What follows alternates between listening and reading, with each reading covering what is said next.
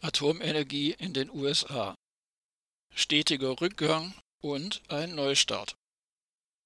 In den USA waren zu den stärksten Zeiten der Atomenergie 111 Atomreaktoren in 55 kommerziellen Atomkraftwerken in Betrieb.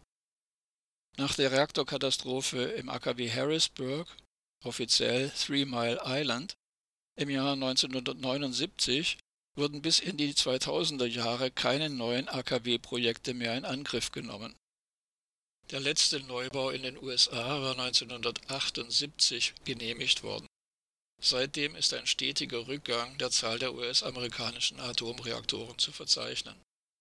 Mit der Stilllegung des AKW Palisades im Mai 2022 sank diese Zahl auf 92. Der Anteil der Atomenergie an der US-amerikanischen Stromversorgung erreichte vor etlichen Jahren in der Spitze 21 Prozent und sank mittlerweile auf knapp 10 Prozent. Am Standort des AKW Vogtle, Waynesboro, im Bundesstaat Georgia, ging nun erstmals nach drei Jahrzehnten ein neuer Atomreaktor in Betrieb. Die US-amerikanische Anti-Atom-Bewegung ist vergleichsweise schwach. Der Reaktorneubau Vogtle 3 ging nun 15 Jahre nach dem Bauantrag trotz eklatanter ökonomischer Unrentabilität in Betrieb. Seit mehr als einem Vierteljahrhundert haben die US-Präsidenten George W. Bush, Barack Obama, dieser im Jahr 2010 mit 54 Milliarden US-Dollar, Donald Trump und Joseph Biden, einer wie der andere, gigantische Subventionen in die sogenannte zivile Atomenergie versenkt.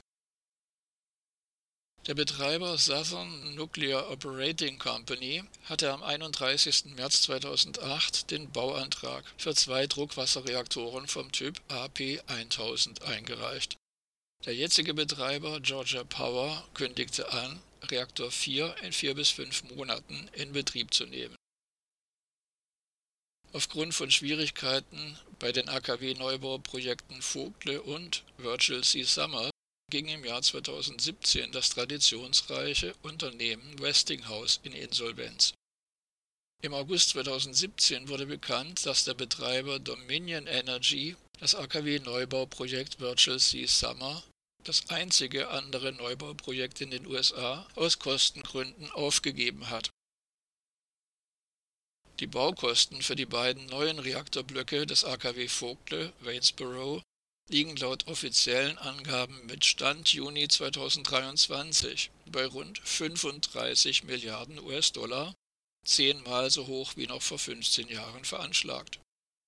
Infolge der Bauverzögerung um sechs Jahre sowie der enormen Kostensteigerungen während des Baus gehen US-Branchenanalystinnen und Analysten von Stromgestehungskosten des Kraftwerks in Höhe von 168 US-Dollar pro Megawattstunde, entsprechend 16,8 Cent pro Kilowattstunde, was etwa viermal so hoch ist wie bei Wind- und Solarenergie, selbst wenn deren schwankende Erzeugung mit berücksichtigt wird.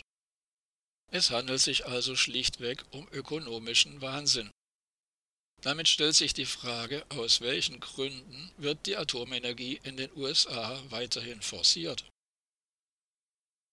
Der CEO von Georgia Power, Kim Green, pries den neuen Reaktor trotz Verspätung und verzehnfachter Kosten als, so wörtlich, beeindruckendes Beispiel für Georgias zuverlässige und widerstandsfähige Energiezukunft. Wenn Block 4 in Betrieb gegangen sein wird, sei das AKW Vogtle der größte Standort seiner Art in den USA. Kommentar Seit einigen Jahren wird von der Kernkraftkirche die angebliche Klimagasneutralität der Atomenergie als Argument für eine sogenannte Renaissance bemüht. Dies ist wenig glaubhaft, da derselbe Personenkreis über Jahrzehnte hin weitgehend mit jenem deckungsgleich war, der den menschengemachten Treibhausgaseffekt in Abrede stellte und hierfür Propaganda mit einem Aufwand von etlichen Milliarden an US-Dollar verbreitete. Auch nach dem Klimagipfel von Paris im Jahr 2015, COP21, auf dem angeblich ein völkerrechtlich verbindlicher Vertrag über nationale Verpflichtungen zur Drosselung der Klimagasemissionen beschlossen wurde, stiegen diese Emissionen weltweit weiter an. US-Präsident Barack Obama hatte im Vorfeld dieses Klimagipfels durchgesetzt, dass kein völkerrechtlich verbindliches Reduktionsziel im Abschlussdokument des Klimagipfels zu Paris vereinbart werden konnte. Die Propaganda hat sich seit vielen Jahren weitestgehend in ihr Gegenteil verkehrt und es wird vor der Klimakatastrophe gewarnt. Doch weder in den USA noch in China handelt die Politik entsprechend, um das weitere Abgleiten in die Klimakatastrophe zu stoppen. Auch in den USA und in Deutschland ist seitdem im Mittel kein Rückgang der Klimagasemissionen zu verzeichnen. Welches Interesse sollte ein profitorientiertes Wirtschaftssystem und die davon abhängige Politik auch daran haben? Die Klimakatastrophe ist in diesem System nicht eingepreist. Auch Staaten wie China sind offensichtlich kapitalistisch. Welches Interesse besteht also an der Atomenergie? Bei einem weiteren Ausbau der dezentralen erneuerbaren Energien bricht den großen Energiekonzernen die Geschäftsgrundlage weg. Der Energiesektor ist in der Wirtschaft jeden Staates einer der mächtigsten. Wer sich allein die wirtschaftliche Verflechtung der Atombranche bis in viele mittelständische Unternehmen anschaut, erkennt, welchen Einfluss diese Branche in jedem bedeutenden Staat auf die nationale Wirtschaft und damit auch auf die Politik besitzt. Es geht um die Verhinderung der Energiewende.